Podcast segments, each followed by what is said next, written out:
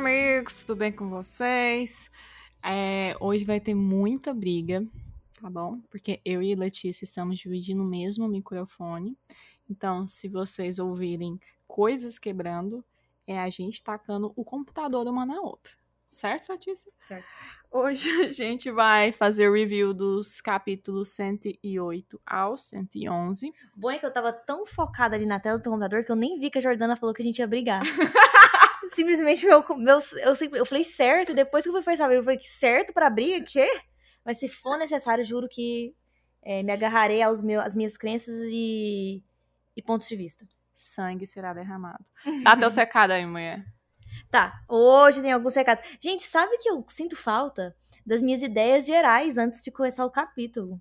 Eu tinha isso muito no início. Eu não. É, Jordana, ninguém te perguntou. É, então vamos lá. Hoje a gente vai terminar aquela divisão que a gente fez, porque tinha ficado gigantesco, como vocês sabem.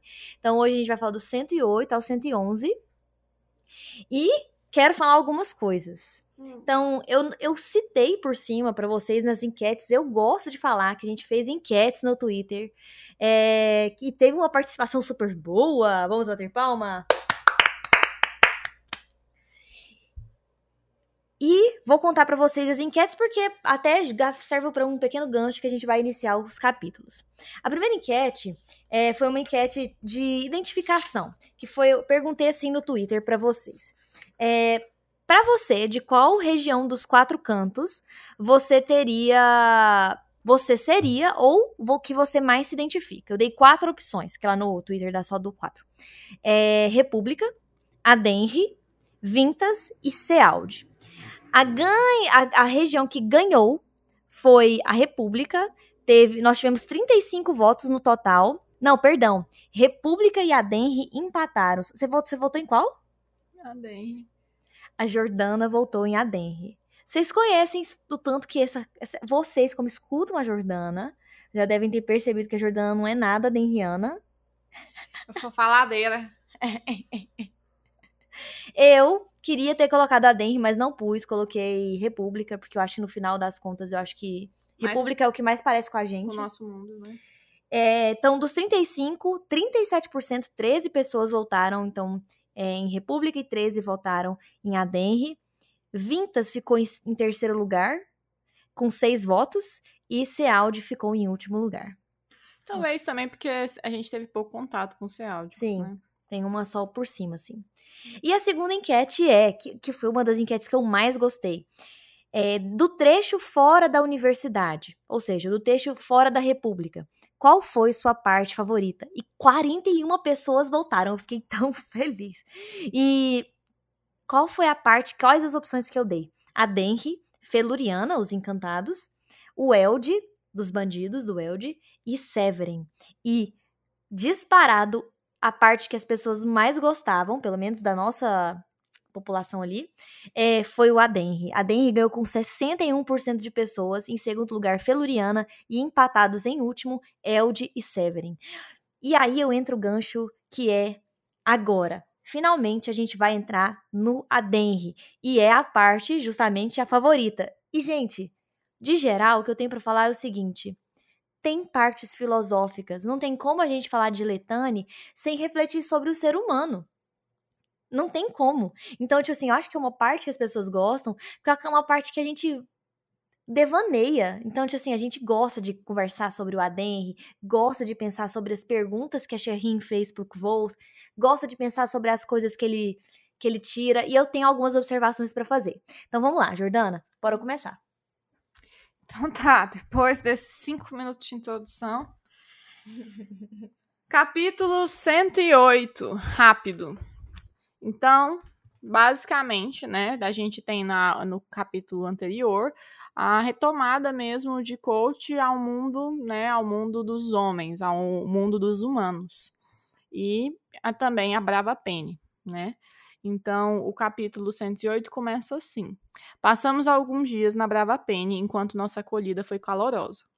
E aí eles inclusive ganharam quartos assim para eles mesmos, refeições e camas quentes, e porque a, meio que a Penny sabia que menos bandidos significavam estradas, estradas mais seguras e freguesia maior. Então, tê-los por perto era também bom para os negócios. Sim. Então, eles meio que, que eles eram bem recebidos por lá. Eles ficaram lá três dias, cada um ou, ou meio que ocupado com, com com o outro, assim, né? Tá, tinha Resp e Dedan, que estavam enamorados, tinha Temp e Coach, que estavam tendo aquela troca de, de ensinamento com a Laúde, também com a Ketan, com a luta. Tinha é, Coach também com a, com a mocinha lá. A Lose. A Lose. E, e tinha o o moço. Martin? E o Martin, que, que bebeu até afogar é, peixes e deu em cima descaradamente da, da, da Penny. Uhum. E assim, os dias se passaram, mas eles sabiam que não podia explorar muito bem a, a boa hospitalidade da Penny e eles saíram. É, né, a, a sua retomada. Eu gosto do jeito que, ele, que, o, que o Patrick escreve, e isso eu acho que é uma das coisas que o leitor, no geral, da crônica, gosta muito. Então, ele diz que o Kvolt criou uma música para Feluriana, que a princípio ele deu o nome de é, Em Crepúsculo Versado. Uhum. E depois é, acabou que a, hoje em dia, segundo o próprio coach na pousada, ela é chamada de a canção semi-encantada. E eu acho o detalhe da escrita que mais me chamou a atenção é o seguinte: vi que se espalharia como fogo numa mina de carvão. Olha o jeito que ele escreve, é muito legal, tipo, é isso. E aí ele começa a falar que ele contou as histórias. Como ele sabia muitas histórias, ele começou a contar as que eram verdadeiras, uhum. que realmente tinham acontecido. É, como ele tinha entrado cedo na universidade, como em três dias ele havia entrado no arcano, como ele já tinha nomeado o vento já uma vez. Só que depois as, as histórias começaram a acabar. E ele começou a fazer o que ele faz, que é mentir. ele mentiu, pegou emprestado algumas histórias, principalmente do Taborlin e de Ilien, que é o grande Edena Ru. E é isso. E se apropriou como se tivesse de fato ele. Sim. Porque, então, Tá certo. Aí, é, passado um pouco mais nesse capítulo, ele começa. Nosso progresso foi lento na estrada de volta a Severin. E isso por dois motivos. Primeiro, porque a flechada que o Dedan tinha recebido, a, Re a Resp, perdão, a Resp, tinha, uhum. rece tinha recebido na perna, meio que deixava mais lento esse retorno. Mas o principal é que eles sabiam que se eles, quando eles voltassem para Severin, aquele vínculo que eles tinham mantido e muito forte até então, né? Com que eles tinham se certeza. tornado amigos mesmo. Iria acabar. Então eles meio que estavam tentando adiar um pouco o fim mesmo. E aí eles às vezes chegavam nos locais e as histórias das aventuras deles corriam à frente deles. Então Uhum. eles eram muito bem recebidos. Geralmente eles ganhavam mesmo a hospedagem, as alimentações. E eram meio que recebidos com quase que com festa, assim, não uma festa, festa, mas assim, né, de bom grado para da população local. Uhum. É, as histórias de que eles tinham destruído realmente a, os bandidos do Elde e a história da Feluriana, né? E aí, quando eles estavam em um determinado ponto da estrada, eles topam com uma trupe de artistas. Não eram Edena Rubes, mas eram artistas, né? Artistas itinerantes. Era composto, composto por quatro pessoas, um mais velho, dois de aproximadamente uns 20 anos e um garoto de 8 ou 9 anos. Uhum. E aí, ele meio que pergunta, ah, como é que vocês estão, né? Como é que tá a sorte por aí? E eles ficam um pouco desconfiados, porque trupes de artistas, de maneira geral, é, são um pouco mal vistas. Então, eles eram muito maltratados, como os próprios Edena Rule, que eram considerados uma, uma horda de bandidos. Sim. Mas eles viram que ele tinha um alaúde e perceberam que ele estava tratando bem eles e tratou eles bem é, de maneira recíproca. E aí, inclusive, eles perguntam: ah, então para onde vocês estão? Eu, a gente está indo de, de leste para oeste. De onde é que você. para onde vocês estão indo? Ah, é, ah, não. O coach fala, a gente tá indo do norte pro sul, para onde vocês estão Sim. indo? De leste para oeste. Eles ficam até um pouco mais tranquilos, assim, porque eles perceberam que ia ser uma, um contato mais é, breve, Rápido, né? aham.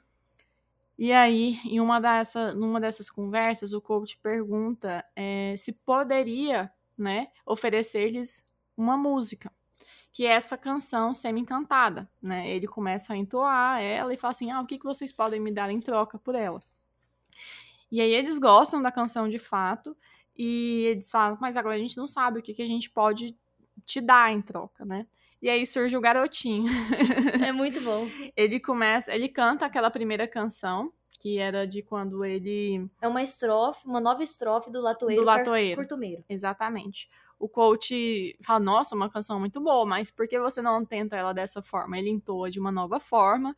Aí o garoto fala, ah, eu meio que prefiro do meu jeito. O Uhum. Bem coach- criança, né? Aham. Aí o coach fala, ah, eu admiro um poeta que gosta de suas próprias criações, uma parada assim. E aí ele vai e oferece uma segunda canção, que essa canção, né, ela é bem importante, sobre os Leclerc. Porque eles, ou eles falaram que uma das notícias que eles tinham do Sul era de Vintas, né, era de que o Maer, Maer iria se casar com a Leclerc. Aí, aí o garoto fala, eu tenho uma canção sobre os Leclerc, que é a seguinte canção. Sabe o que, que eu lembrei? Eu não sei se vocês assistiram aquele, aquela série Westworld. Você lembra, Jordana, quando a gente assistiu? Westworld é tipo um parque, né? Numa versão humana super futurística, onde existia um parque de diversões onde as pessoas iam e existiam robôs in- hiper interativos, né? Numa realidade alternativa, que no caso do Westworld era um mundo meio que cowboy, né? Aqueles Uhum. coisa de faroeste. E tem um personagem do, do que visita o Westworld que ele testa os, os personagens dos robôs, lembra? Sim. Que cada robô podia dar uma informação, às vezes nova. Às vezes um robô, dependendo se ele era testado o suficiente, ele tinha. Ele vinha com uma frase que ele nunca falou. Você lembra Uhum. disso? Que ele é tipo um labirinto? Sim. E isso me lembrou muito Westworld, World, porque, tipo assim, o, o Wolf fala dos Leclerc, fa- eh, ouve, e, tipo assim, parece que o fato é como se ele tivesse, assim, como se o menininho fosse um robô do Westworld, sabe? Ele, liber, ele destrancou um poema Uhum. que provavelmente é super valioso pra narrativa, pra todo o labirinto que foi criado na Crônica do Matador do Rei. Me Parece- demais. Parece também aquele jogo Red, Red, Red Dead Redemption. Também, que verdade. parece faz parte da campanha. Você tem que conversar Com com, alguém. com alguém para liberar alguma pista. Exatamente. Que foi a, a pista da canção dos Leclerc, né? Uhum. mais uma. Então a gente tem duas canções, can- canções poemas, né? Poemas referentes à casa Leclerc. Primeira, quem recitou foi o próprio Kvoth, que ouviu de uma garotinha e recitou para a mãe dele. É, e, o, e o segundo agora que ele vai falar. O poema é o seguinte: Dos Leclerc à entrada da porta, sete coisas a qual moura, mo- moura torta. Uma, um anel não usado. Outra, espada renegada.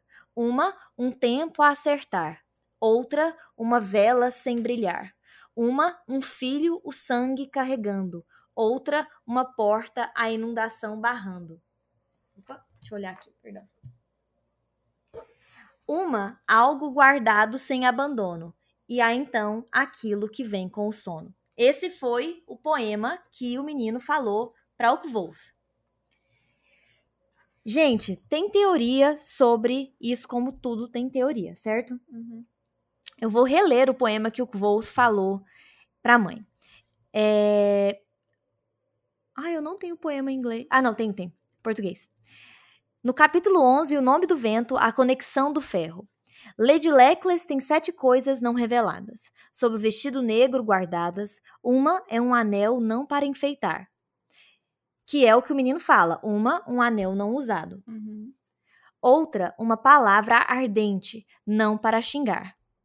Bem junto à vela do marido, secreta, fica uma porta sem maçaneta. Numa caixa que nem tampa ou chave tem, Hum. ficam as pedras do marido também. Há um segredo que ela anda guardando.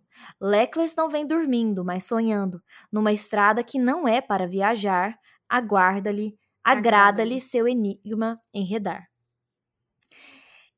Só que a questão, gente, é o seguinte: tem teorias que fala que essa seria a fórmula para abrir o que vocês vão ver no fim do futuro, alguma coisa. Não vou falar porque é spoiler pra Jordana. Tem muitas coisas que eu não vou matutar ainda, porque ainda é spoiler pra Jordana. Mas o que eu posso falar que pode ser? Ah, vai. A porta de quatro chapas da universidade, a porta que eu acho sem fechadura que tem na terra dos Leclerc, o próprio baú do coach, que ele tem o baú tri-trincado. Tri-trancado. Minha filha, aqui é neolo neologismo. e assim, eu não quero, não é que eu não quero falar sobre esse poema, porque eu quero muito, mas eu acredito que eu vou deixar esse poema mais para frente, quando a gente for falar mais das teorias. Mas eu posso falar algumas coisas que eu tenho como percepção? Pode, com certeza. Primeiro que certos temas se repetem nesse, nesse poema. Boa. Né? Boa. Então, olha só, esse anel que não é de se usar. Então, é um anel de casamento, então foi um casamento rompido. Será que uma Leclerc deixou de se, casar com uma Air? Sei lá. Pode ser tipo. É... Por exemplo, Ou tem até... um que ela fala que ela está com um vestido, um vestido é, sobre o vestido negro guardadas. Então, por hum. esse poderia ser um anel de viúva. Tipo assim, hum. ela já não usa mais o anel porque o marido morreu as uhum. velas do marido, por exemplo, entendeu? E não precisa ser necessariamente casamento. A gente lembra que em Vintas, os anéis têm outros significados. Exatamente. Até inclusive de é, ter uma determinada posição social, um determinado relacionamento com uma posição, com uma pessoa importante, assim vamos dizer. Sim. Existem teorias que falam que o anel não usado seria o anel de ouro que circunda a íris hum. do Volt e da mãe dele, por exemplo que é tipo um olho verde com um halo dourado. Seria o uhum. anel não usado também.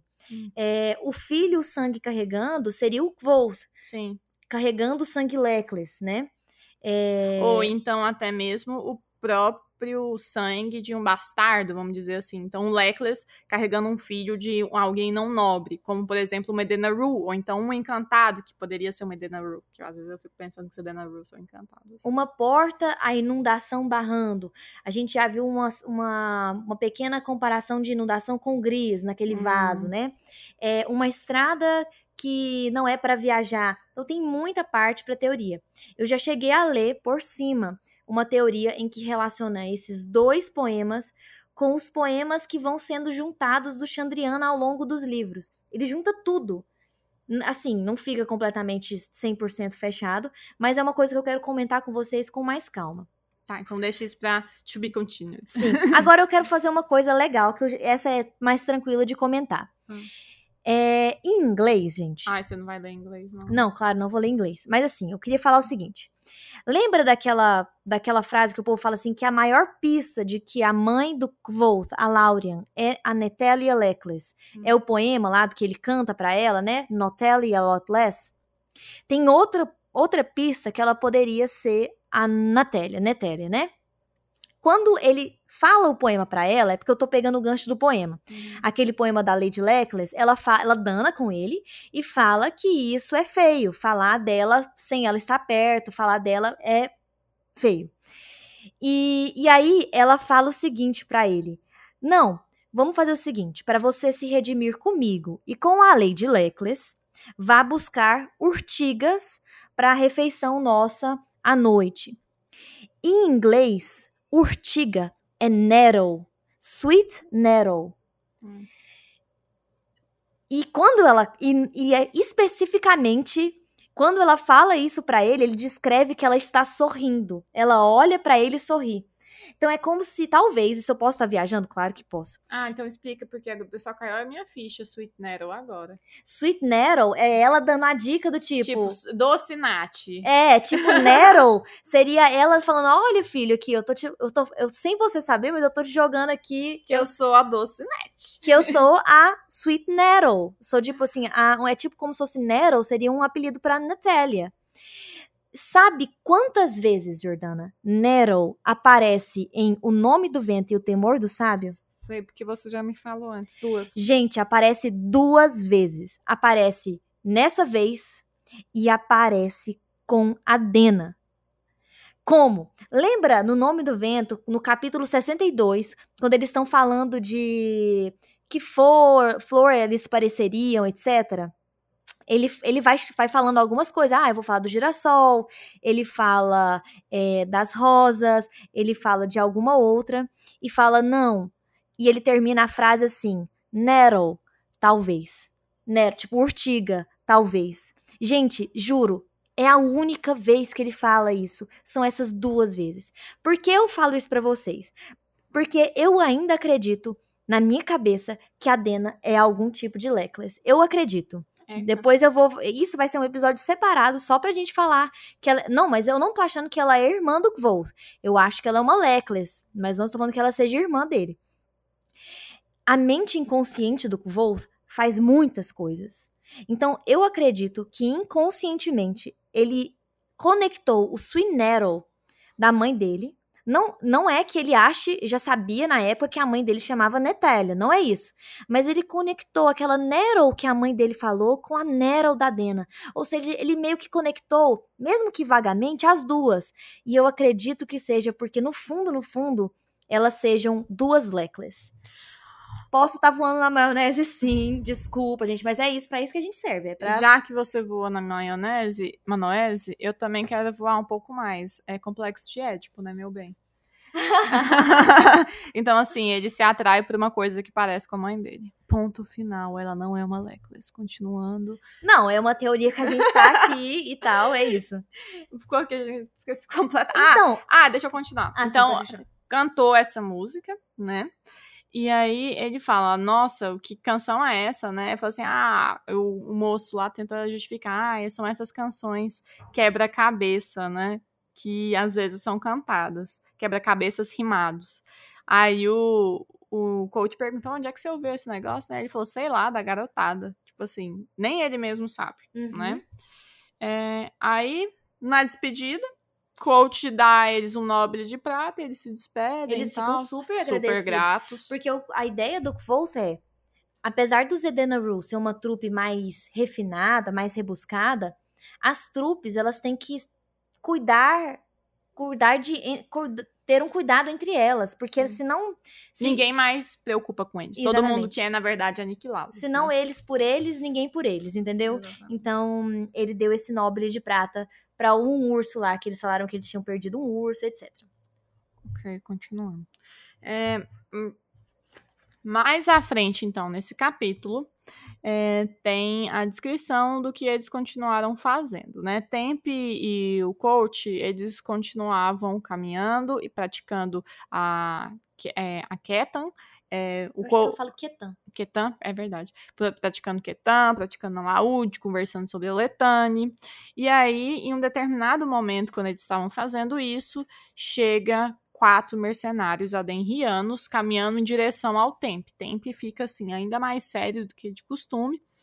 E aí eles se juntam em um grupo de cinco adenrianos, praticamente assim, é, colados um no outro, encostando ombro com ombro, uma, umas posturas assim um pouco não oxis, mas assim, tensas mesmo. Mesmo com a falta de gestos, de expressões corporais e faciais que ele, ele, eles mostravam por ser uhum. adenrianos, ele percebeu a atenção do grupo. Sim, gestos sim, gestos de mãos e de pés, mas assim, mesmo falando baixo, mesmo com pouca expressão facial, ele percebia que estava rolando uma parada assim meio tensa. Uhum. É, e aí o coach tenta ouvir a discussão, mas ele é meio que enxotado, sem muita dificuldade.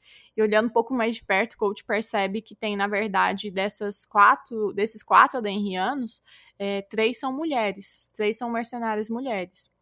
E aí, é, uma dessas mulheres, inclusive, que tem uma cicatriz no, na face, assim, é, meio que no, na sobrancelha, ela o empurra, o enxota, assim, sem muita dificuldade. Ele tenta fazer uns movimentos assim. Não ele, há, ela ele tenta revidar ela sim, com os movimentos da Ketan, né? Mas ela se desvencilha dele sem muita força e, assim, ela até teve uma posição de desprezo, no sentido de perceber que ele não representava muito perigo. E isso feriu muito o orgulho de coach. E, e o Tempe simplesmente falou: espera ali, e, e, eles continuaram conversando assim por mais um quarto de hora. Uhum. E aí, então, os aderrianos saem. Tempe, ainda mais sério do que de costume, diz o seguinte: eu vou pra Hart, pra Shaihin. Aí o coach fala: que, que que é isso? Isso é um lugar? Aí ele fala, Heart é uma cidade. Shaheen, mestre. Hayert. Hayert. E em inglês é Haeth. Não sei por que hum. de traduzir o Hayert, mas é Haeth, sem R. Aí, é, o que foi descrito, assim, o que o, o coach consegue tirar um pouco do tempo, é que ele tinha se metido em problemas por é, dar aulas de Letane, de Ketan, pro coach. Que porque, é um bárbaro, né? Sim, porque era proibido, muito proibido. Então, o coach se oferece para ir para os Montes Tempestuosos junto com o, o Temp, por dois motivos. Primeiro, para ajudá-lo, porque ele diz que isso de fato ajudaria a ir com ele. Não, mas... gente, é Raert mesmo, perdão. Mas também, vou te bater, vai rolar sangue. Mas também porque o coach meio que lembrou do que o Kitai falou, né? Ele saberia mais notícias sobre os Chandrianos é, ao passar, ao é, cruzar os Montes Tempestuosos. Então uhum. ele tinha esses dois motivos. E a gente já percebe a influência que o Kitai começa a ter na história. Sim. Né? E aí acaba o capítulo 108. Quer falar mais alguma coisa útil? Não. Ótimo. Capítulo 109, então. Bárbaros e loucos. Ai, meu tipo de gente. Então tá certo, né? O coach, o que ele mais queria naquele momento, na verdade, era retornar para Seven. Ele queria o conforto da cama, comida e, e roupa quente, mas ele sabia que do, duas coisas. Primeiro, ele queria voltar. Um dos motivos era para encontrar a Dena. Que Tai falou que a Dena não estava mais ali. E ele sabe que ela é o tipo de pessoa que não deixa crescer grama debaixo dos pés dela. Ou seja, Nossa. ela não fica muito tempo no mesmo lugar. Olha essa frase. Dena não é o tipo de pessoa que deixa a grama crescer sob os seus pés. Eu queria ser esse tipo de pessoa que tem essa cabeça para escrever essa frase. Senta a bunda então na cadeira e demora 10 anos para publicar alguma coisa, porque não surgiu espontaneamente, é, eu imagino. Realmente. Outra coisa que ele queria voltar, que ele queria se, aproveitar a boa reputação que ele teria do Maer, né? Enquanto o Maer não desse uma outra tarefa estranha para ele. E mas assim, ele sabia que isso não iria acontecer, mas ele sabia que ele tinha que se esforçar mais para ter informações sobre Xandriano. E é o que eu falei. É, o Kitai meio que sugeriu implicitamente que ele tinha que ir até os Montes Tempestuosos, então ele assim o fez. É, e aí o Resp, Resp não Dedan, ele insiste, você não quer que a gente leve mesmo essa caixa? Aquela caixa cheia de dinheiro e com aquele brasão do Maer, né, que tava naquela, na, na cabana do Gris. Ele falou assim, não, olha, eu, o Maer me fez prometer que qualquer valor em dinheiro eu deveria entregá-lo pessoalmente. Isso é mentira, isso não, não aconteceu. Mas o coach falou: Eu tô te entregando essa carta aqui, Deda, porque eu quero que você é, entregue pessoalmente para ele, informando por que, que eu tive que pegar outro caminho uhum. e por que, que eu tive que fazer de você o novo líder dessa, dessa missão, né, de retorno. E aí o Resp fica, o Dedan, perdão, fica todo se achando, assim. Sim. E o Martin só dá uma tossida, assim, de lá, tipo... eu que sou o chefe, a gente sabe disso. Ok, então... Eles se separam, né? Se separam, Temp e Coach vão em direção aos Montes Tempestuosos. É... E aí, quando os dois sozinhos, a caminho de Raert, é, ele vai descobrindo é, que o Temp pertence a uma posição em Adenri que não o permite tutorar um aluno sem pedir permissão uhum. para o seu mestre. E além disso, além de não poder escolher o seu aluno sem permissão, ele não poderia ensinar isso a um bárbaro, porque o uhum. Wolf não é do Adenri. E e aí ele pergunta: "Então o que que você vai fazer?", né? Aí ele fala: "Eu irei a eu falarei com a Shaihin. Eu direi: vi no coach um bom ferro esperando. É... Eu não sei o que eu escrevi, gente. Um bom ferro esperando. Um bom ferro esperando. Ele é da Letane. Precisa da Letane como guia. Então a Shaihin lhe fará perguntas sobre a Letane é, para ver se eu acertei minha visão ou não. E Shaihin vai decidir se você é ferro, digno de malhar. E ele meio inseguro em relação a isso. Eu queria deixar uma outra observação que eu reparei, o quanto o, o, o Patrick, ele escreve as coisas, eu até publiquei, eh, a gente postou um vídeo dele falando justamente isso, né? Como ele cria esse mundo para ser mais próximo do real possível, né? E o quanto é complexo, porque o mundo real ele é cheio de pontos de vista diferentes para uma mesma coisa. A exemplo disso, o ferro. O ferro para os encantados é uma coisa ruim, é uma coisa dolorosa, é uma coisa meio que dá nojo. Eles não gostam. Já o ferro pro Adenri é uma co é um potencial, como se fosse assim, a sensação que tem é que seu ferro pode ser polido, ele pode ser trabalhado. É... Lembra que a gente tinha comentado que existe uma diferença de termo para ferro normal e ferro da espada? Então, Sim. eles têm essas nuances para ferro, não deve ser ao, ao, ao acaso. É só isso mesmo que eu queria falar. E faz a gente pensar também a oposição que existe às vezes entre adenrianos e os encantados. Essa noção do ferro, mas ao mesmo tempo, apesar de serem opostos, é, parece que se aproximando deles se descobrirá mais sobre os encantados, mais sobre os chandrianos. Como Eu acho- assim? Uai, porque o Kitai deu uma pista. Ah, sim, Você entendi. vai descobrir mais sobre os Chandrianos se você for até os Montes Tempestuosos. E ao mesmo tempo, parece que o, como o- os, os sete, os Chandrianos, têm uma conexão com o mundo dos encantados de uma forma ou de outra, então parece que são às vezes times opostos de um mesmo jogo, como se fosse assim. E ele tá indo lá pra descobrir o jogo. Entendi. É, e vendo a tensão do tempo, o Wolf trabalha mais essas perguntas, tipo, o que, que vai acontecer? E aí o Temp pega, mostra a mão dele, fecha a mão e mostra. Mão fechada, a Denry. Meu dedo mindinho sou eu. Meu, medo, o meu dedo anelar é meu amigo, o outro é o irmão, mãe, e o polegar é a Sherrin. Se, eu- se ela decidir, ele é cortado, ou seja, ele é exilado do Adenri. E assim que Wolf percebe o quanto o exílio seria menos generoso do que a morte para o tempo. Do quanto o exílio é uma coisa ruim é, e, de, e de causa de sofrimento para o tempo. o Temp preferiria morrer a ser exilado. Então, Sim. era meio que a vida dele que tava em jogo mesmo. E aí eles calcularam mais ou menos. Bom, nós temos 15 dias para chegar até Raert. E aí eles decidiram mutuamente um combinado de que eles iriam se dedicar a treinar o máximo possível as, as questões da Ketan e da Letane. Sim, e aí eles meio que traçaram um ritmo extenuante mesmo. Primeiro, o Temp falou: guarde essa porcaria dessa Shaed, porque ela não vai ser bem vista lá, né? Ele não falou assim, só pra deixar claro. Ele pensou assim.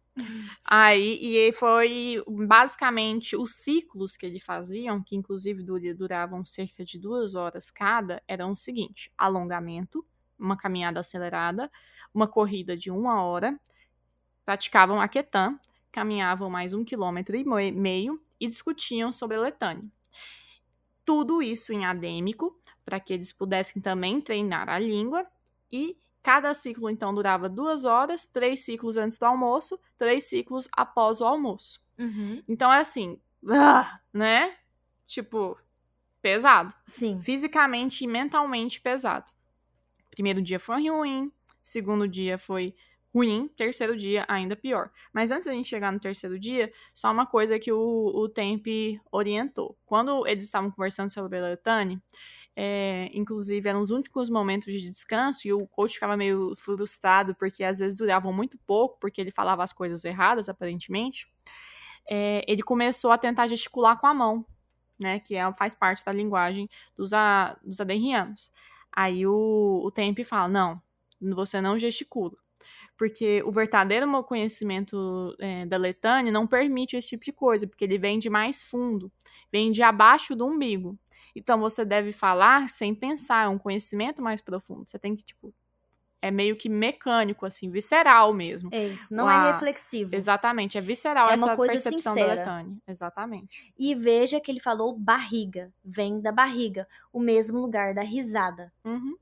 Certo? Eu vou deixar isso aqui, mas eu quero falar pra vocês que a risada ela é como não é que como se fosse a risada da Letane, mas a risada ela vem do mesmo local que teria que vir as respostas ou a intuição das escolhas da Letane. Eu vou fazer uma reflexão mais pra frente. Enfim, e eles começam com esses ciclos. De madrugada, ele acorda o Kvolt para fazer alongamentos. É... Enfim, até o Kvolt pirar, assim. Como é que É. fala? Pifar. Desmoronar. Desmoronar. No terceiro dia, ele desmoronou. E, de fato, desmaiou. É, o Tempe falou: Você foi muito longe antes de cair, não reclamou.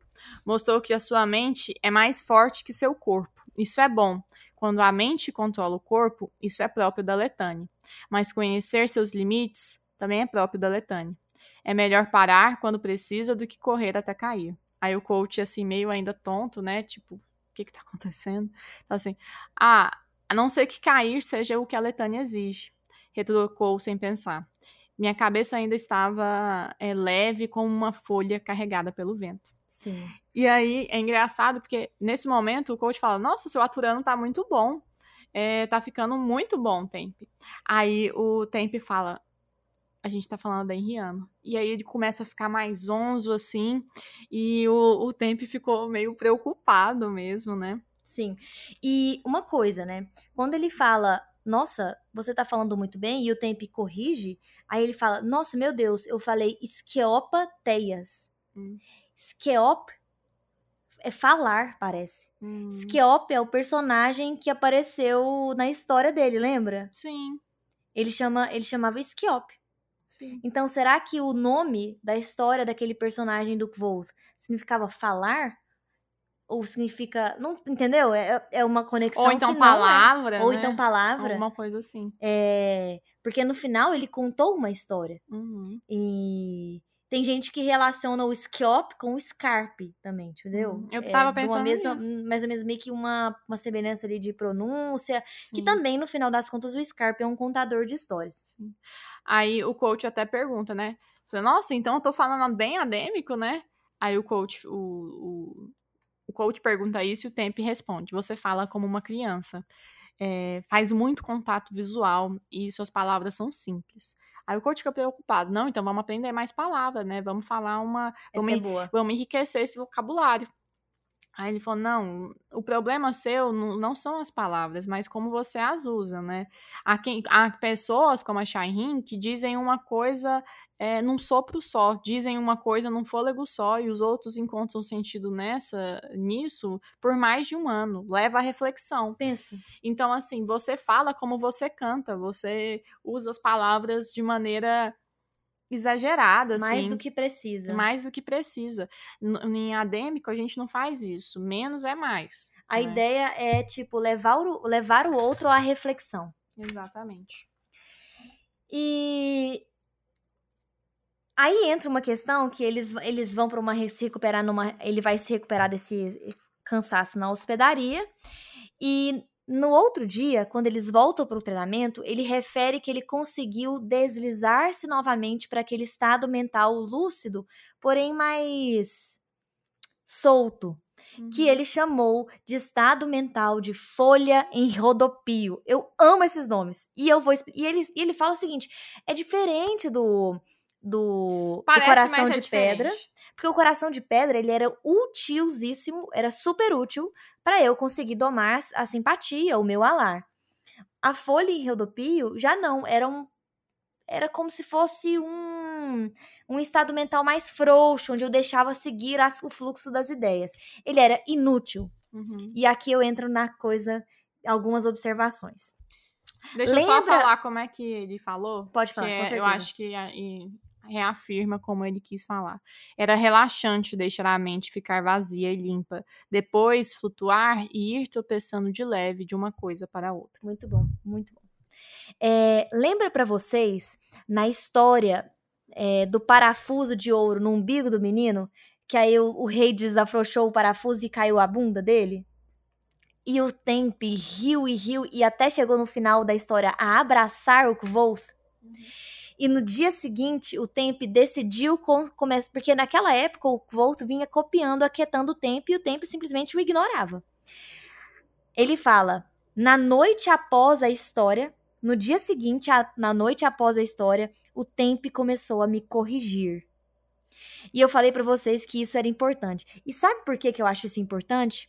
Porque o Tempe, viu naquela história que provocou risada, que era inútil, aquela história ela era inútil, ela vinha da barriga. Ela era um pequeno sinal de que o Wolf tinha uma, uma folha de rodopio primitiva ali, um sinal primitivo de Letane. Então aquilo para mim, Letícia, era uma pista de Letane que o Temp identificou naquela história e resolveu é, resolveu começar a partir dali a parar de é, lembra quando e é o que eu queria falar lembra a, você já percebeu como o Wolf conversa com a Auri que é um jeito frouxo, é um jeito de.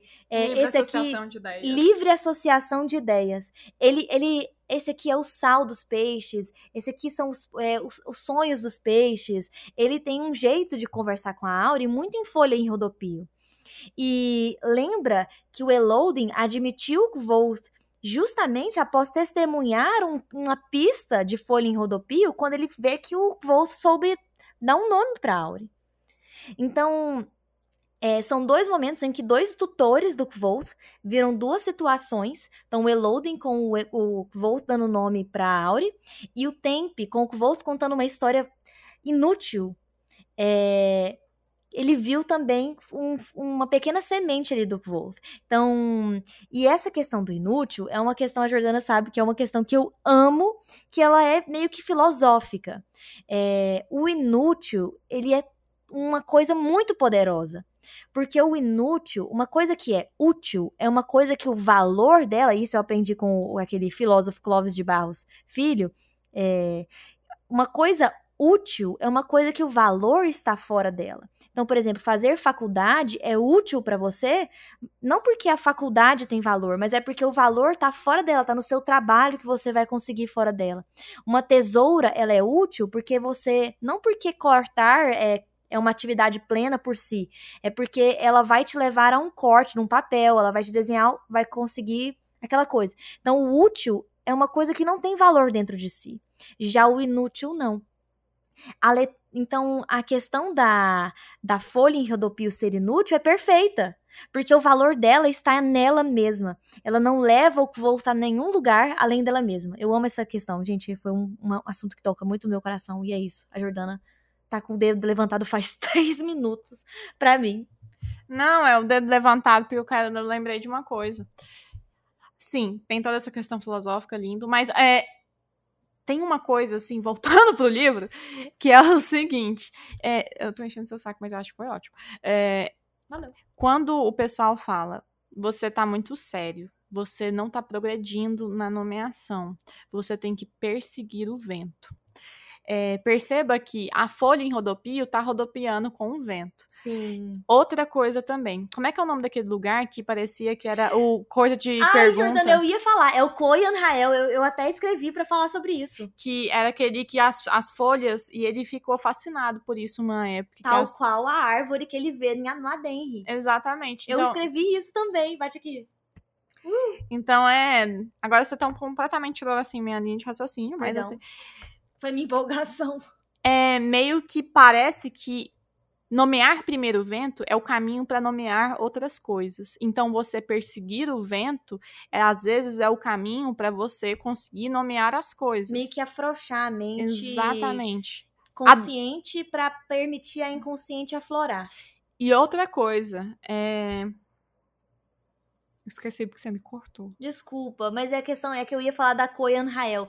E faz total sentido, gente. São dois lugares muito parecidos, onde as coisas desenham padrões de desenho, causam hipnose, etc, etc, etc. E é num lugar que, tipo assim, nós estamos falando do Aden, que é uma sociedade. Su... A gente ainda vai ver mais do Aden, né? Mas é uma sociedade onde carrega uma cultura, rituais, cerimônias muito intensos E antigos. e antigos. E como que a gente é, tem um lugar desse tipo que parece na universidade? Não traz mais ainda um mistério para a universidade? É, A- Porque a universidade é muito. Perdão, Jordana. A universidade é muito humana, ela é muito atual, tem gente de aluno. E às vezes a gente esquece de que ela pode ser um lugar tão antigo quanto. E que guarda mistérios antigos, tanto quanto um Adenri, por exemplo. Perdão, Sim. Jordaneira. É isso. É. E. Então é isso. É isso, Aí é isso, a é isso. folha, tudo que eu acho que é de, da folha de rodopio que a gente tinha pra falar.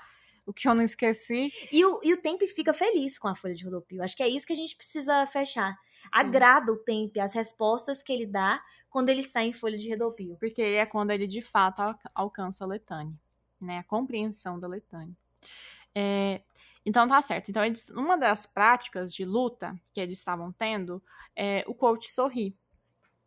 Só que depois o, o Tempio censura por isso. Por que, que você estava sorrindo? Fala, ah, porque eu estava feliz, estava satisfeito com a luta. Eu falei, não, você não é para ficar satisfeito com a luta.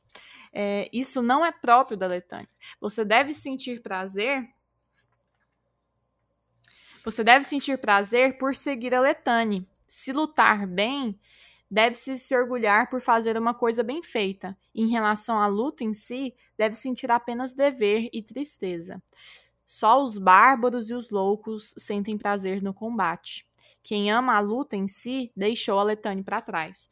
E aí eu questiono uma coisa. Cara, os Adenrianos são mercenários. Tipo, olha essa palavra, é mercenário. Eles se vendem para lutar. Então, assim, a Letícia disse que vai ser explicado, mas para mim isso é totalmente contraditório. Por que, que eles se vendem, uma coisa material, para lutar por, às vezes, princípios que nem são seus? Eu acho que não é assim. Eu acho que até dentro do princípio para que eles foram contratados, eles servem para a letânia. Acho que primeiro a letânia. Então, se for proposto um objetivo tal que possa ir contra a letânia, eles não aceitariam. Não, não é Eles como são foi treinados apresentado. desde criança. É realmente, mas eu nunca tinha pensado nisso. Agora, uma questão dessa frase: só os loucos, os bárbaros e os loucos sentem prazer no combate. Quem sentiu prazer no combate? Gris sentiu prazer ah. ao matar a trupe do Zedena Rue. Uhum. E não só o Gris. Eu acredito que os outros do Chandriano riram quando o Gris fez piada da cara do Kvolt. O único que não riu foi o Heidex na uhum. época. Não, até o modo com que eles foram mortos. Não, tipo, se você quer matar alguém, que mate, não trucide daquela forma, não é?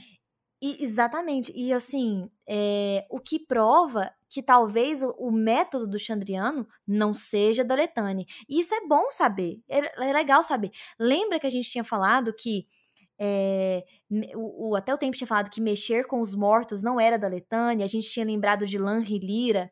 Então, temos aí um grupo, os sete, que de uma forma ou de outra estão indo contra a Letânia. É isso que eu queria dizer. Mas bora lá, vamos continuar. Mais à frente do capítulo, é, no 11 dia, Tempe me mostrou é, como incorporar minha espada à, à luta, né? A Ketan, que ele falava. Uma espada leva o peso de um chumbo quando você tá é, com o braço estendido com ela, e isso muito rápido. Então, e isso fez com que, inclusive, cada ciclo daquele que eu descrevi, que durava duas horas, durasse agora duas horas e meia. E eles seguiram nessa toada. Até a gente chegar ao capítulo 110, Beleza e Galho. Então, tá certo, né? Eles atravessaram rapidamente as cidades. Eles paravam só para pegar suprimentos, mas as cidades passaram quase como se fosse um borrão mesmo. É, eles corriam, de fato. A estrada se, se estreitou até eles enveredarem ao sopé dos montes tempestuosos. O ar se modificou, se tornou mais frio, mais rarefeito do que se esperava para aquela época do verão. Eles tinham corrido cerca de 500 quilômetros em 15 dias. E parece que eles tinham finalmente chegado a Haert, né? Que na verdade mal parecia uma cidade. Sim. Não havia rua central, não tinha muita gente, não tinha vendedor. Era uma cidade calada, tipo, quase sem vida. As construções eram muito espaçadas e eram construídas com sensatez, ocultando é, os prédios do mau tempo. As casas eram embutidas nas encostas, fora das direções dos ventos, que por isso que levavam o nome de montes tempestuosos, né? Uhum. A exceção desses prédios eram um conjunto de prédios baixos de pedra, em que um dos mais altos desses o Tempe se parou de frente e falou: Olha, coach, é, eu vou me apresentar aqui a Sherin e você espera aqui do lado de fora, já que você é um bárbaro. Fica esperando aqui com o Vance, tá bom?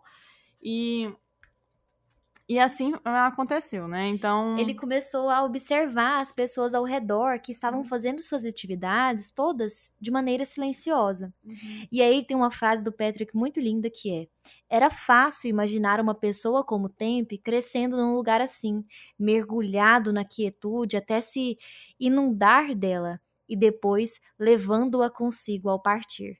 É muito bonito, né? Que nem aquela música que eu esqueci de quem é. É, Você sai do gueto, mas o gueto não sai de você. Você sai de Adem, mas o Adem não sai de você. Jordana, pelo amor de Deus, para de fazer. Você lembra a cabeça, Jordana. E aí, então, Vol estava observando uma parede até que uma pessoa às suas costas pergunta: O que acha da nossa parede? Ai, Kvolt se vira e era uma mulher mais velha, de olhos claros, cinza claros. A expressão era impassível, mas as feições eram bondosas e maternais. Ela vestia um gorro de lã amarelo, todo esfigurado, sei lá, todo, Babento tosco. todo Tosco. é, puxadinho nas orelhas. Ela era loira, mas os cabelos vinham embranquecendo. Não vestia o traje vermelho de mercenário adenriano. Ela vestia-se com uma blusa branca solta e calças de linho. Isso foi a observação objetiva do Wolf. Aí o coach responde: Bela.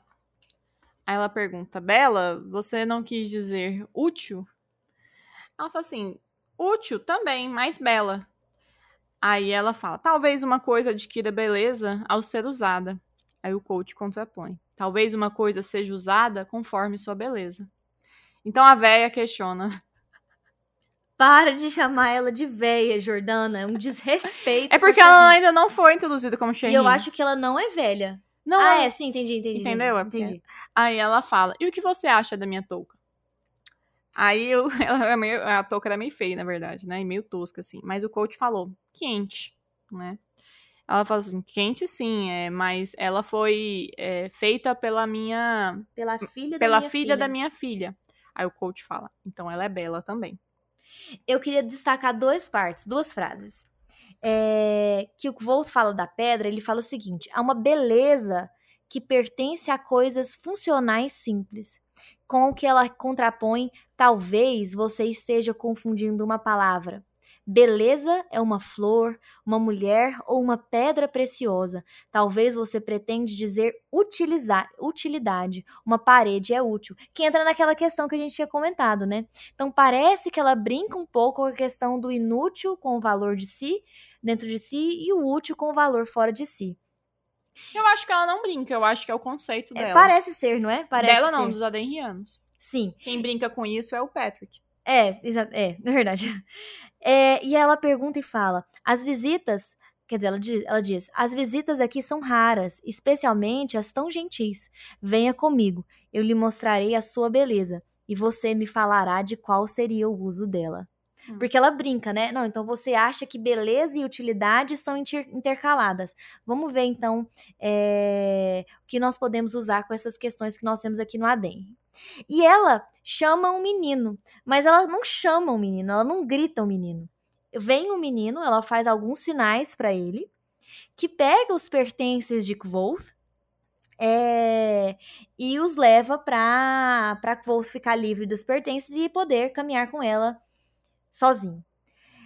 Quem isso me lembrou foi o Elodin. E eu queria fazer uma, uma, uma, uma tênue reflexão, e ela é bem frouxazinha, porque eu não dei tempo de pensar muito nela, que é, lembra que, o, que naquela parte que o, o Elodin estava falando de palavras, a diferença entre palavras e nome, mas que as palavras, elas têm um certo poder, e ele grita um menino, fulano, vem aqui, José, e aí ele manda o José fazer alguma coisa, perceba que a, a Sherrin, ela tem um poder de uma palavra não dita. Ela consegue fazer a- exatamente a mesma coisa que o, que o Elodin fez com palavras, sem falar. Agora, é claro que às vezes o Elodin fez isso porque o Kvolt estava num nível basiquíssimo. Então ele tinha que usar palavras para explicar para o Kvolt o que ele estava querendo dizer. Mas eu queria dizer isso, que os Edenrianos, eles falam pouco, conseguem transmitir uma mensagem mesmo em silêncio, e quando falam, é capaz de fazer uma pessoa refletir por um ano. Então é o, eu, eu fiquei pensando assim, onde que a nomeação entra aqui? Será que a Sherrin é uma nomeadora? Será que a Sherrin, é, mesmo no silêncio, consegue nomear as coisas? É, você entendeu o que eu tô querendo dizer, Jordana? Sim. Fez sentido? Sim, fez sentido. Mas uma coisa que eu fiquei pensando também. É... Não é muito absurda aquela ideia que o coach tinha, que eles guardavam as palavras como é, combustível, né? Parece que eles economizam as palavras para falar apenas o necessário e às vezes conseguem demonstrar muita coisa com gestos, que é uma linguagem paralela aos aderianos, a linguagem gestual. Sim. Então, para a linguagem falada, ela é muito tem muito impacto. Eles querem que ela tenha muito impacto. Então, Com eles certeza. usam ela com muita muito burilado mesmo. Isso até me faz pensar o processo de escrita do Patrick, que tudo ali é escrito de maneira que a gente lê e relê e tem significados cada vez mais profundos. Sim. As palavras não são usadas em vão. Verdade. Então, assim, parece quase uma aula de, de aquela introdução de gramática que a gente tem. Ah, o signo, ah, a frase. Que eles usam, assim, de maneira. Pá, É, é? reflexiva. Sim. Eu fico pensando também, assim, se os aderrianos sempre foram né, é, uma cultura inexpressiva é, facialmente. Eu falo assim, facialmente, sabe? E de onde surgiu? Por que fizeram É, isso? qual, que, Qual- qual que foi? que tipo de necessidade que eles estavam Exatamente. querendo? não é? É uma questão que pra mim é muito importante, assim. Eu tenho curiosidade pra saber de onde surgiu Porque não isso. é instintivo. Exatamente. não é? Tudo bem que muita coisa nossa não é instintiva, né? socialmente, né? Mas sei lá, continua. Você tem o dom. é, eles vão. Aí eles caminham, então. Pra onde eles vão? Eles vão pra um vale profundo, cheio de verde, tem um riacho, e o vento, aquele vento persistente, já não estava mais ali. Você tem o dom de dizer sem dizer. Isso ela fala pro Kvoth. É coisa rara em alguém do seu tipo. E, e aí ela diz é, que o movimento. É, ele, é da parte do riacho, como que é mesmo, Jordana? Ah, não, então ela pergunta, o que, que você acha sobre isso, né? Então é muito adenriano, aí ela fala essa parada aí. Aí ele fala, e esse riacho, né? Qual que é a beleza dele? Por que, que você acha que ele é belo? Aí ele, ele Ah, tenta mesmo. explicar por que, que é belo, né? Mover-se não é da natureza da pedra. Talvez a beleza esteja no mover-se de acordo com a própria natureza. Ah, não, isso foi a resposta que ela deu, né? Então o que acontece? Ela pergunta qual que era a beleza do riacho. E ele acha que ele era belo por causa do movimento dele. Uhum. É, e aí ela falou: não, mas você falou que a pedra era bonita, mas a pedra não tem movimento nenhum. É, e você também achou que a pedra era bonita. Uhum. Aí ela continua a reflexão. Mover-se. Ah, não, é, é, o, é o Kvolt que fala isso mesmo, né? Mover-se não é da natureza da pedra. Talvez a beleza esteja no, no, no mover-se de acordo com a própria natureza. E aqui entra numa coisa, gente, que é de uma filósofa que eu gosto muito, que é a Lucilena Galvão. Isso, para ela, é a, quase a definição platônica de justiça. O que, que é a justiça? O justiça. é- não, na verdade, também na ideia meio que. Gente, olha, tô falando isso aqui, eu não sou filósofa, eu não sou muito boa de filósofa, mas eu vou, eu vou adiantar. É, é a ideia meio que cósmica, do de que, tipo, cada coisa pertence a tal lugar. E se você faz aquilo que você tem que fazer, você está sendo justo. Então, a justiça nada mais é que é, cada um com o que lhe corresponde segundo sua natureza e seus atos. Isso é justiça. E parece que é o que o Volt fala. A pedra pedreia, o riacho riacheia. Tipo assim, eu inventei essas palavras, é claro. Mas vocês entenderam. A, a ideia justa do riacho é riachar. E a da pedra é empedrar. E do Volt, entendeu? Fez sentido? Isso é justo, isso é a ideia de Uhum. justiça. Se, aque- se, eles, se aquele objeto, ou aquela pessoa, ou aquele ato está fazendo aquilo que, que lhe é de por natureza cósmica, sei lá, é, na medida para ser feito, então ele é belo. Uhum. Fez sentido? Divaguei, gente. Esse episódio eu estou devagadora. Olha, você falou, a gente tem capítulos mais curtos, então eu vou ser bem eu. Antes a gente tinha um cronograma mais rígido para cumprir, agora a Letícia tá se revelando, amigos. tá, aí, numa da, dessas conversas, ela vai e pergunta: Você sabe o que, que é latanta? Aí fala assim: Talvez eu não conheça a palavra, mas eu não sei. Aí eles vão em, em direção a uma árvore espadeira. E aí ela pergunta: E isso é belo? Ele para um tempo e aí responde: Bela. E aí ele pergunta: Ela pergunta, perdão, por que, que você demorou a responder? Aí ele falou: Eu estava considerando a razão dela ser bela, né? Eu poderia dizer que ela move, é, que ela se move e não se move de acordo com a sua natureza, e que isso lhe confere beleza, mas eu não tenho bem certeza se é esse o motivo. Você sabe qual seria o motivo? Aí a Shairin fala: Ela é simplesmente bela, e isso basta. E aí ela emenda: Você conhece a Ketan? Aí, na verdade, ah, não, é isso mesmo, foi nesse momento. É porque na, antes dele falar um pouco da árvore, se era bela ou não, ele, ele pede para se aproximar mais dela. Ele falou que isso não era possível. Tá, mas volta. Ele descreve a árvore como parecida com um carvalho. Ele era uma árvore que ele nunca viu. Uhum. Mas se fosse para ele descrever, ele descreveria como se fosse um carvalho. E, uhum. gente, carvalho é um tema que eu vou falar com vocês em um episódio separado, porque tem carvalho nesse livro e eu quero falar sobre eles. Uhum. Só um parênteses. Aí ela, a Shahin pergunta: Você conhece a Ketan? Aí o coach, meio assim temeroso, né? Ele responde: Talvez. E pergunta: Você é a Shahin? Aí ela fala: Sou. Aí ela fala: Por que, que você desconfiou disso? Quando você desconfiou disso? Aí o coach fala: Eu desconfiei disso quando você perguntou se eu sabia o que era Ketan. Aí ele pergunta: E quando você desconfiou que eu era um bárbaro, né?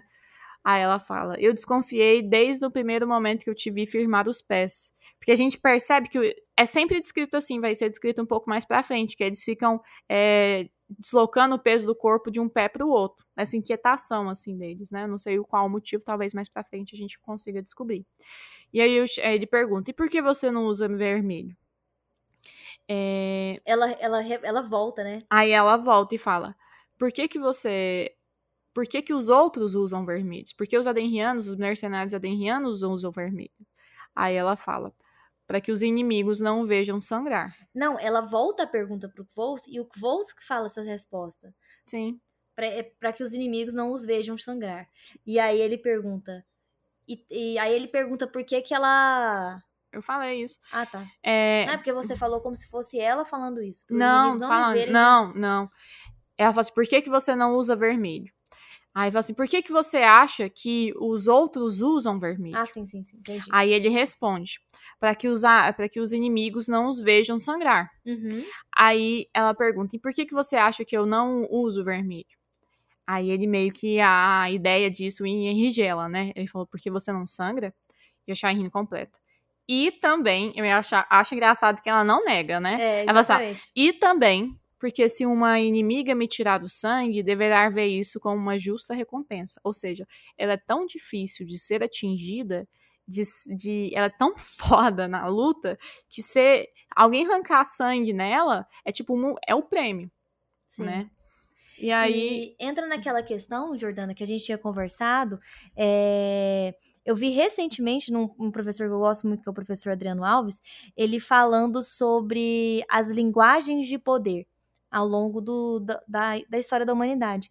E uma das linguagens de poder era justamente o sangue, que parece ser a linguagem do poder um pouco, né, claro, né, daquela época dos quatro cantos. Então, sangrar, fazer sangrar é uma ideia de poder. Então, é como se os aderrianos, ao vestirem vermelho e não se deixarem, não, e não deixar serem vistos sangrando, é não dar poder pro outro, tipo assim, o outro ver que tem poder sobre eles. É Sim. uma ideia dessa questão da linguagem de poder também. E também isso sendo dito em outras palavras, é não ter vulnerabilidade evidente. Sim, com certeza. Né? E aí, então tá certo. Então ele pergunta se consegue lutar com Ketan e eles começam a lutar de fato. Sim. Vou tentar, em vez de eu falar o nome daquelas manobras lá, que, né, dá, eu vou tentar descrever mais ou menos o que, que aconteceu nessa luta. Uhum. Coach tem um excesso de energia, um desperdício de energia. Shaihin não. Shaheen, Shaheen se movia apenas o suficiente, nunca mais que isso. Se ela precisava se mover 9 centímetros para deslocar de um golpe, ela movia 9 centímetros, jamais 10. Era uma economia fantástica, assim, de energia. Sim. E, a, e não só economia de energia para se deslocar, para é, sair dos golpes, mas também para provocar os golpes. E isso ela vai falar um pouco mais para frente.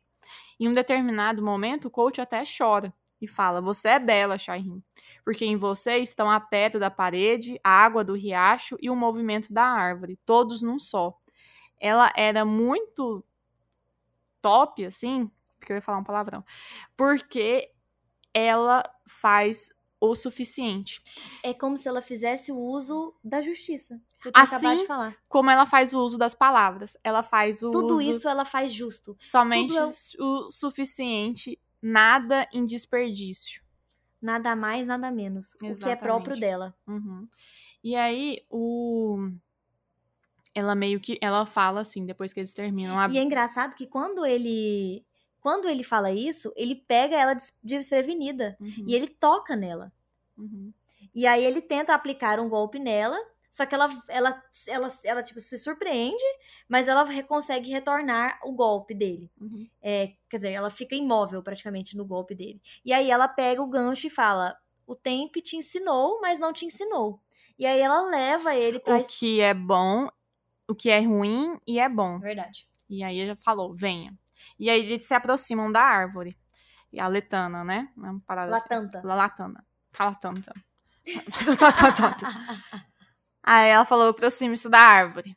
Ela era enorme, muito maior do que parecia a princípio. Uhum. As suas folhas, elas pareciam uns pratos, assim, eram planas, largas e cortantes. Qualquer um que passasse perto dela, num vento forte, seria retalhado em tiras. E aí eu tive a seguinte reflexão, que perseguir o vento nos montes tempestuosos é a coisa mais fácil do mundo, né? Que lá é um lugar onde mais venta, toda hora tem vento sendo descrito. Então, às vezes era isso que o, o Elodin estava fazendo uma alusão, né? E às vezes parece que eles se movimentam, a, a economia de energia parece um barco numa vela. O vento movimenta eles, né? E eles estão só pegando o impulso. E uma coisa que eu ouvi no, né, no, no meu serviço, assim, que eu achei que o pessoal às vezes usa, eu achei, nossa, essa frase me descreve em termos de preguiça, mas também descreve muito bem os adenrianos. Economia de esforço. Eles têm uma economia de esforço, só que isso não os empobrece. Isso faz com que eles tornem-se mais profundos mesmo. Sim. E mais fortes. E mais sábios no jeito de lutar. Uhum.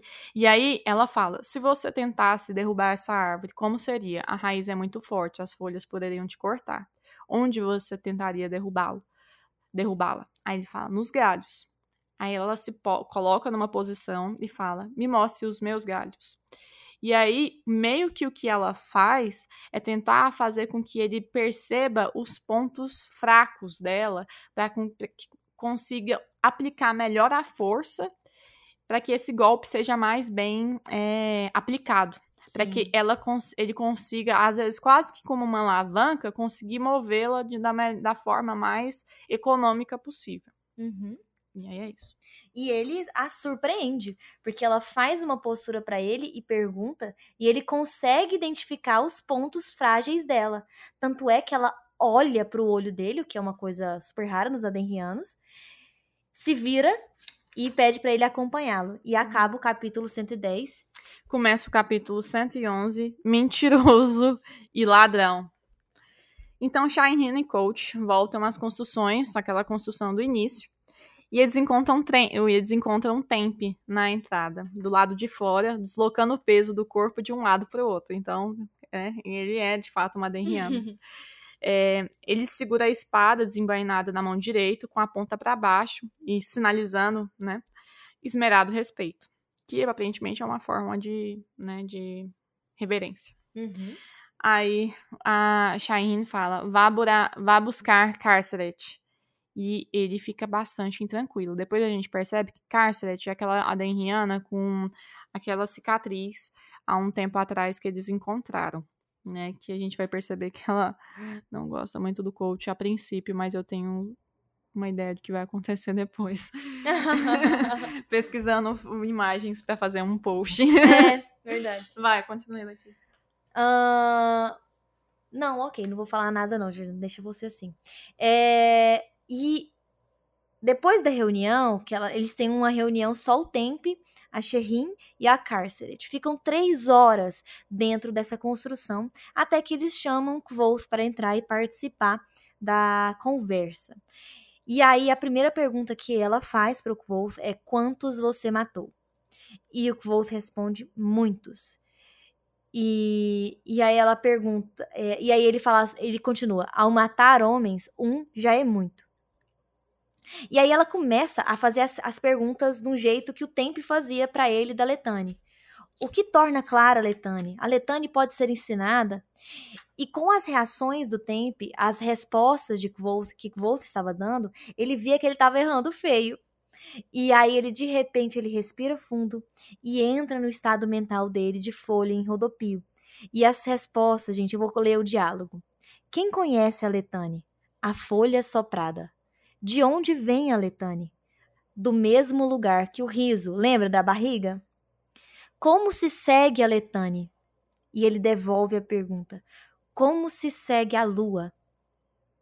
E depois dessa resposta tem um silênciozão. Ele fala, ele fala o seguinte, que existem as pausas adêmicas, elas têm significado, mas a pausa que teve depois dessa resposta foi um abismo repentino na conversa. Gente, vou repetir a pergunta: como se segue a Letane? Como se segue a Lua? A Lua é alguma representação da Letane? O que, que Iax tem a ver com isso? Será que Iax, então, no final das contas, é bom ou ruim? Porque ele está preso nas portas de pedra? É... Nossa, minha cabeça, quando eu li essa frase, eu falei, gente, como assim? Não tô entendendo. O que, que a Lua tem a ver? Etc. É...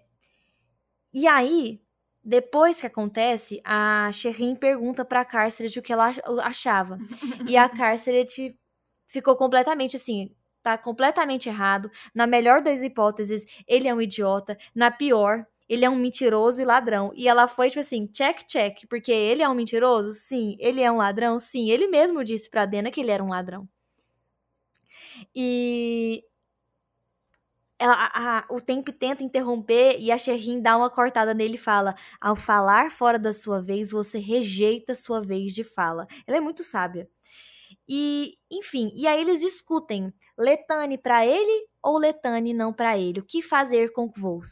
Por fim, Sherrin diz que é, é, destruir alguém que tem a compreensão da Letane não é correto e que a Letane não destrói a si mesma.